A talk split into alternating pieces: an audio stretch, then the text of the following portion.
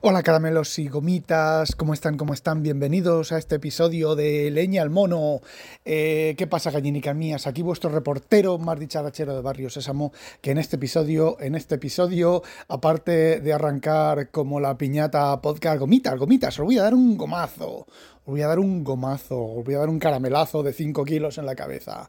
Bueno, pues le voy a responder a Adriano sobre el tema de las comidas con el episodio en la piñata que hizo, el audio que hizo sobre las comidas, cantando los tipos de comidas que hay en, México.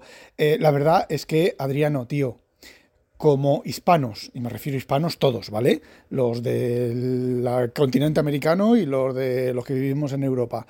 Diferentes comidas y cantidades de comidas y variaciones y mezclas y para gustos y sobre todo los latinoamericanos, ¿vale? Los mexicanos, colombianos, ecuatorianos, eh, bueno, pues todos, ¿vale? Peruanos, argentinos, eh, argentinos menos Quique. Eh, es increíble, ¿vale? Es increíble la cantidad de comida, la cantidad de variación, la cantidad de cosas. Y luego los holandeses y bueno, pues casi os diría también que los alemanes, ¿vale? Pero bueno, los alemanes tienen sus comiditas. Y bueno, pues es cierto, en España hay comidas, ¿vale? En España hay variaciones de comidas eh, que, no te lo puedes ni, imaginar. Se hacen chistes con la tortilla de patatas con cebolla, sin, cebolla, eh, pero se le, puede se le puede echar chorizo, ¿vale? A la tortilla de patatas y está, sabe diferente, ¿vale? Estoy hablando solamente de tortilla de patata que es huevos, patata y alguna cosilla más, ¿vale? Y ya ni os digo la famosa paella, ¿vale? Que es arroz con cosas. Tienes 300 variantes de paella. Entonces, bueno, solamente que, a ver, paella que es agua, arroz y un sofrito, ¿vale? Y no es nada más, a ver, que no es nada complicado. Pues imaginaos con, comidas complicadas. Y los holandeses, pues bueno, vale. Eh, pero yo no quería hablaros de eso. Yo quería hoy hablaros de una actualización que he hecho en el equipo del currete. Yo tengo no hace falta, no hacen falta herramientas de terceros, fijaos, no hacen falta, si no cambias el disco de sistema, no hacen falta herramientas de terceros. Os explico la situación. Yo tengo eh, dos discos duros, aparte del de arranque del sistema, ¿vale? Tengo dos discos duros, uno de 256 GB, que es donde tengo el código fuente de la empresa y todas las cosas de la empresa, y otro de 512 GB, que es donde tengo las, pues las carpetas, la documentación, todo ese tipo de cosas, ¿vale? ¿Por qué en dos discos duros? Pues porque en el de 256 pues estaba todo muy apretado y así cuando compilo y cuando edito solo está trabajando con un disco físico. Bueno, eso viene de la herencia de los discos mecánicos, que si tú tenías dos particiones en un mismo disco, pues era peor tener dos particiones que todo en un mismo disco, porque las cabezas tenían que ir de punta a punta cuando escribía, cuando tocaba una partición, tenía que ir a una, a una parte del, del disco a escribir o a leer, y cuando era la otra partición, otra vez al otro lado, eh, a leer y escribir. Bueno, una manera, ¿vale? Porque lo que hacen los discos mecánicos es que las cabezas van eh, moviéndose de, de una del centro hacia afuera y de hacia afuera al centro. Y si en el momento en que esto hay algo que leer o escribir, escriben en, en la posición. Y luego eso se optimiza, evidentemente, porque si no hay nada que leer en el centro del disco, pues la cabeza no termina al centro del disco, sino que va pues a, yo qué sé, a, vamos a ver, dos tercios, un tercio, tres tercios, cuatro tercios, y por eso cuando veis los discos, las cabezas de los discos que van ese que oís en el, en el disco es la, vibración, el movimiento del, motor de la cabeza, de la, vamos a ver, es un motor plano, ¿vale? Es un, un electroimán y se va polarizando para que la cabeza vaya, vaya al sitio, no es un motor que rota, ¿vale? Y, bueno, ese es el ruido, del ruido de rascar del disco, es, exactamente es el, movimiento de la, de la cabeza. Y, y, bueno, está optimizado, evidentemente, pero el resto de los SSD, eh, que no tienen partes móviles ni tienen nada, en un SSD partido en dos particiones, pues en principio no hay, el, no hay ningún problema. El único problema que hay en un SSD es que eh, teniendo dos particiones, pues... Eh, las escrituras son menos continuas, ¿vale? Tú cuando escribes en un fichero, pues las celdas son continuas. Cuando escribes en un fichero, o sea, cuando escribes en dos ficheros, las celdas son más continuas que cuando escribes en, eh, en dos ficheros, en cada uno en diferente partición. Entonces, ¿qué es lo que ocurre? Que eh, los discos duros, flash, tienen eh, escritura en ráfaga, ¿vale? En ráfaga es, pues, escribir, dice, desde esta posición de memoria hasta otra posición de memoria, escríbeme esto a partir de esta celda del disco. Y lo escribe. Las optimizaciones del sistema de ficheros, de los inodes, bla, bla, bla, bla, pues te hace que la escritura de dos ficheros, pues se, existen bastantes posibilidades de que se hagan en celdas contiguas. A ver, la caída de rendimiento, la caída de rendimiento no es mucha, pero puede ser mucha si los ficheros son muy pequeños, ¿vale? Bueno, es haciendo este intermedio os cuento.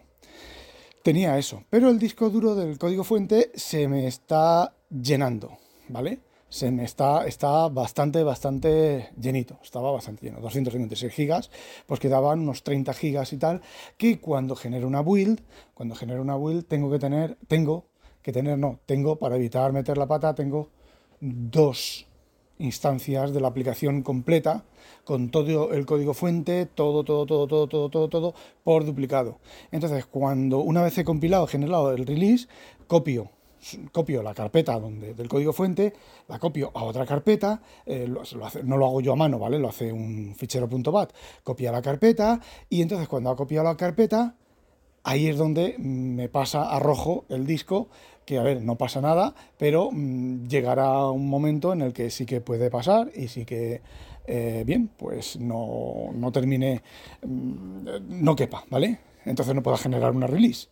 Entonces lo que, bueno, lo que hace es copia toda la estructura del árbol del código fuente, lo copia a otra carpeta y en esa carpeta entonces empieza a eliminar todo lo que no me interesa guardar. ¿Y qué me interesa guardar? Pues cuando hago una release necesito los PDB, los ficheros de depuración, por si hay algún crash por ahí y bastante parte importante del código fuente. Claro, copio el código y luego borro todo lo que no son los los el que no es, ojo, que no es mi código fuente, porque el código fuente de librerías y demás solo lo borro cuando eh, o sea, no lo borro cuando eh, cambia la librería, ¿vale?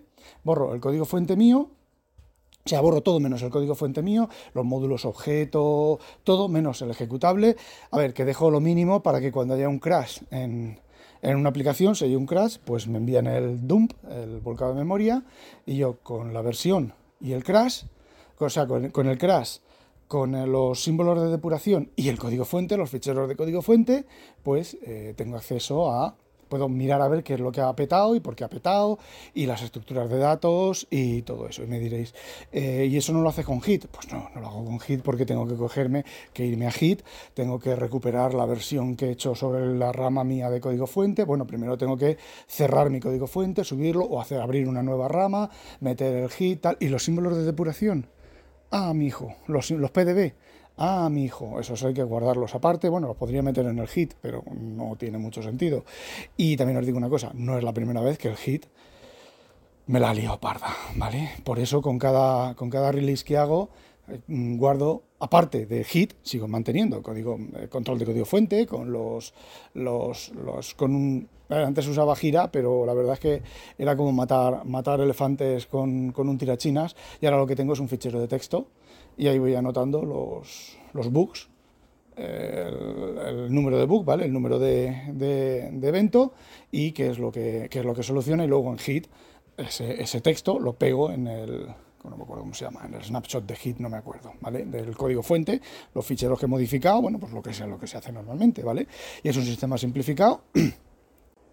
es un hit en local, de hecho el código fuente está en una unidad de disco y el servidor hit está en, en, otro, en, la otra unidad, ¿vale? En la segunda unidad más grande, y ahí es donde se va, se va guardando. Y el propio eh, Source Tree no necesita un servidor hit, ¿vale? Hay una manera, no recuerdo cómo, de tener un servidor hit, entre comillas, que es solamente el, sistema de ficheros, ¿vale? Y lo tengo montado así y así funciona. Bueno, pues me estaba quedando sin espacio en el, como os he dicho, en el disco de donde está el código fuente y le dije a mi jefe, cómprame un SSD de un, de un gigabyte, de un terabyte, perdón, de un terabyte, ¿vale? Pues mi jefe me ha comprado un SSD de un terabyte, me lo ha traído esta mañana y, mm, a ver, ¿qué, ¿cuál es la idea? La idea es la unidad de disco que tiene todo lo que no es el código fuente, copiarla sobre el disco de un terabyte y luego usar el disco de medio terabyte para el código fuente. ¿Qué es lo que he hecho? Pues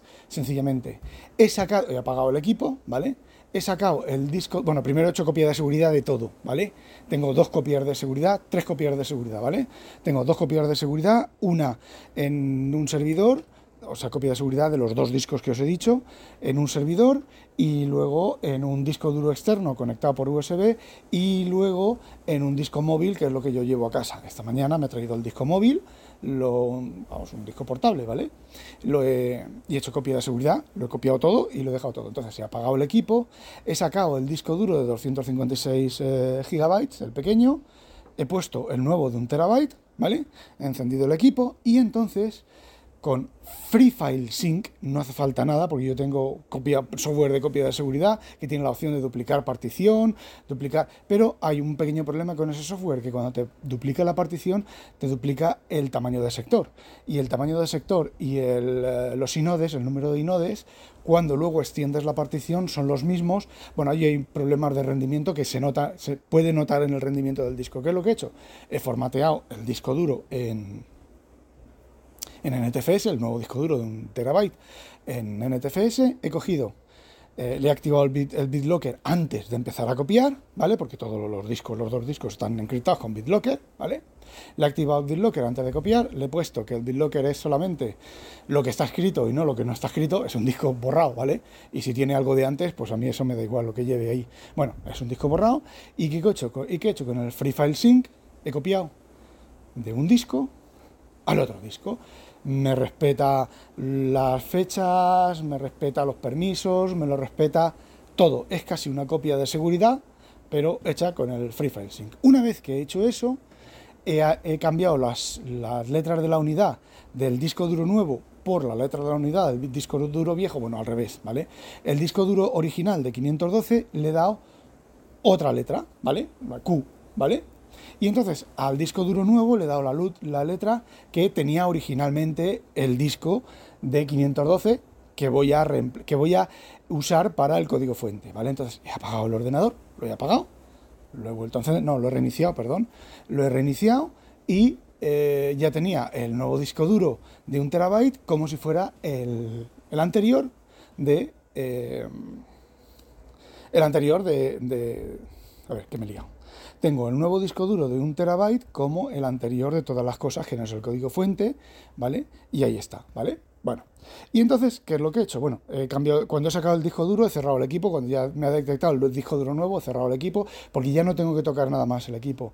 Como tenía fuera el del código fuente, ¿qué he hecho? Lo he metido en una caja USB, lo he conectado por USB al, al equipo y entonces he formateado el disco duro de medio terabyte, de 512 gigabytes, lo he formateado y he copiado con el Free File Sync de nuevo todo el código fuente a ese disco duro. Y entonces, después de eso, mm, vuelvo a repetir, se han copiado los permisos, se ha, copiado todo. que he hecho? También he activado el BitLocker, o sea, he, borrado la partición del disco duro, la he vuelto a crear, he vuelto a activar, eh, activar el BitLocker y entonces he copiado el código fuente del disco que ahora está externo al eh, disco nuevo.